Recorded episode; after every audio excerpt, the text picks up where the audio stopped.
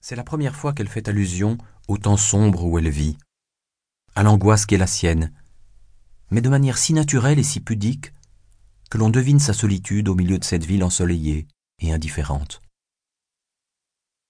En cette fin de printemps 1942, elle marche toujours dans Paris. Mais le contraste entre l'ombre et la lumière se fait plus brutal. L'ombre gagne peu à peu du terrain. Le mois de juin 1942 est pour elle le début des épreuves. Ce lundi 8, elle doit pour la première fois porter l'étoile jaune.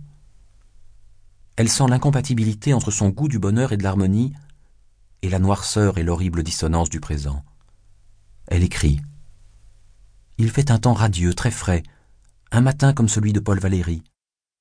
Le premier jour aussi où je vais porter l'étoile jaune. Ce sont les deux aspects de la vie actuelle, la fraîcheur, la beauté, la jeunesse de la vie, incarnée par cette matinée limpide, la barbarie et le mal, représentés par cette étoile jaune.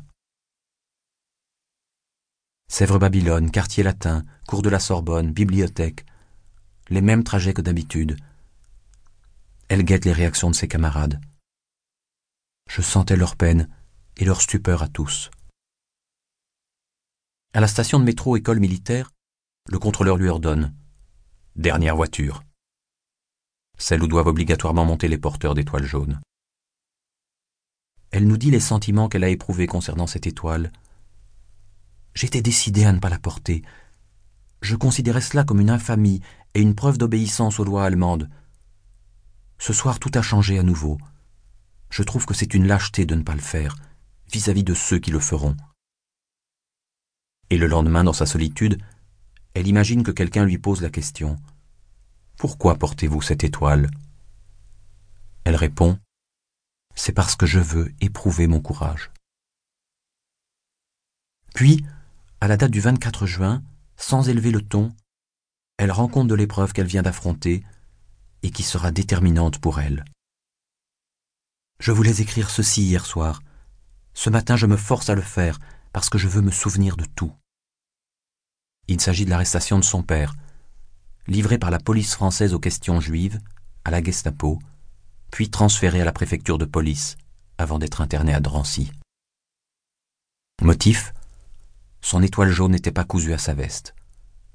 Il s'était contenté de la fixer à l'aide d'agrafes et de pression afin de pouvoir la mettre plus facilement sur tous ses costumes.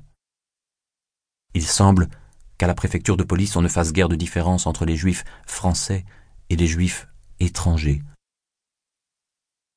Raymond Bert, le père d'Hélène, ingénieur des mines, ancien directeur des établissements Kuhlmann, décoré de la Croix de guerre et de la Légion d'honneur à titre militaire, et faisant partie des huit personnes de sa race à bénéficier de l'article 8 de la loi du 3 octobre 1940. Raymond Bert se trouve sur un banc de bois, surveillé par des policiers.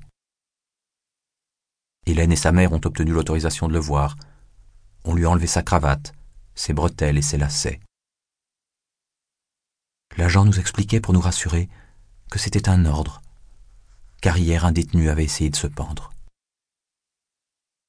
Une cassure s'est alors produite dans l'esprit d'Hélène Baird, entre la vie tranquille d'étudiante qu'elle menait jusque-là et la vision de son père, surveillé comme un criminel, dans une officine crasseuse de la préfecture de police.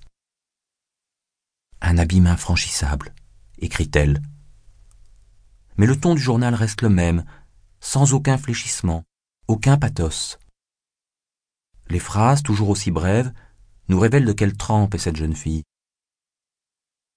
L'internement de son père à Drancy lui fait prendre conscience de tout ce qui obscurcit et empoisonne le Paris de l'été 1942 et demeure pourtant invisible à ceux qui sont absorbés par leurs soucis quotidiens ou ceux qui ont choisi de fermer les yeux. Hélène, elle, les garde grands ouverts. Une jeune fille aussi artiste, aussi délicate, aurait pu détourner son regard dans un réflexe de sauvegarde, ou un geste d'épouvante, ou même se réfugier en zone libre. Elle, au contraire, ne se dérobe pas, et d'un mouvement spontané, elle se sent solidaire de la souffrance et du malheur. Le 6 juillet 1942, elle se présente au siège de l'UGIF pour être recrutée comme assistante sociale bénévole au service des internés du camp de Drancy et de ceux du Loiret. Chaque jour, elle se rend